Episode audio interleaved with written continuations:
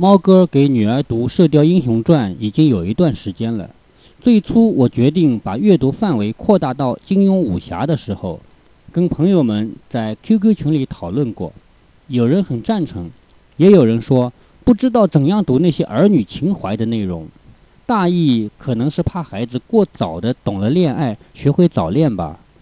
这样起了个头，QQ 群里就炸开了锅。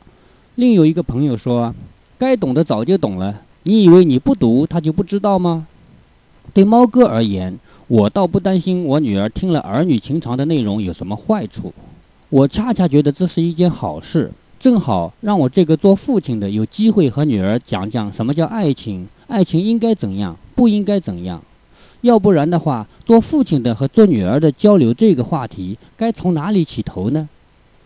今天读到一个章节，其中的过程令我大出意料之外。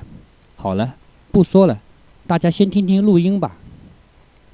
刚才跟邱书记对答，全是强撑着的，再听朱冲这唠唠叨叨说个没完，就怒气就很，就是就很愤怒，但是自己的命悬在人家手里，也不敢说半句无理的话。好容易听到他最后一句话，连忙把白色的粉末吞下去了。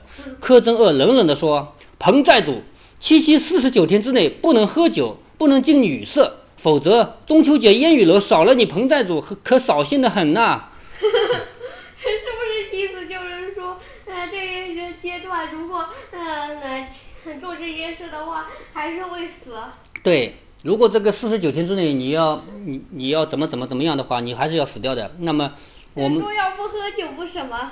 不喝酒不近女色，就是就是不能碰美女。不喝酒有点还能说得过去，不碰女色不碰太离谱了。嗯，也也能的。什么？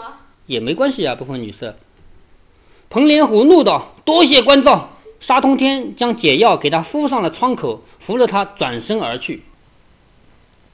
录音听完了，大家想一下，我女儿为什么会认为喝不喝酒容易？不近女色就很难呢，只有可能是一个原因嘛，就是在孩子的眼里，那就是遇见美女的意思。你吃穿行，你要想不遇见美女，哪是你一个人能避免得了的啊？上面这个对话呢，的确有点出乎我的意料之外。不过类似的话题，我倒是早有感悟。比如去年我在网上看到一个帖子，说孩子问父母，小孩是从哪里生出来的？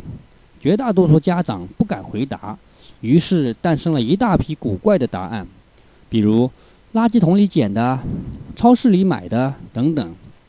说到底是不敢面对性这个话题。可是你想过没有？你就是说了在哪里生出来的又怎样？你以为你的孩子会产生像你那样邪恶的念头吗？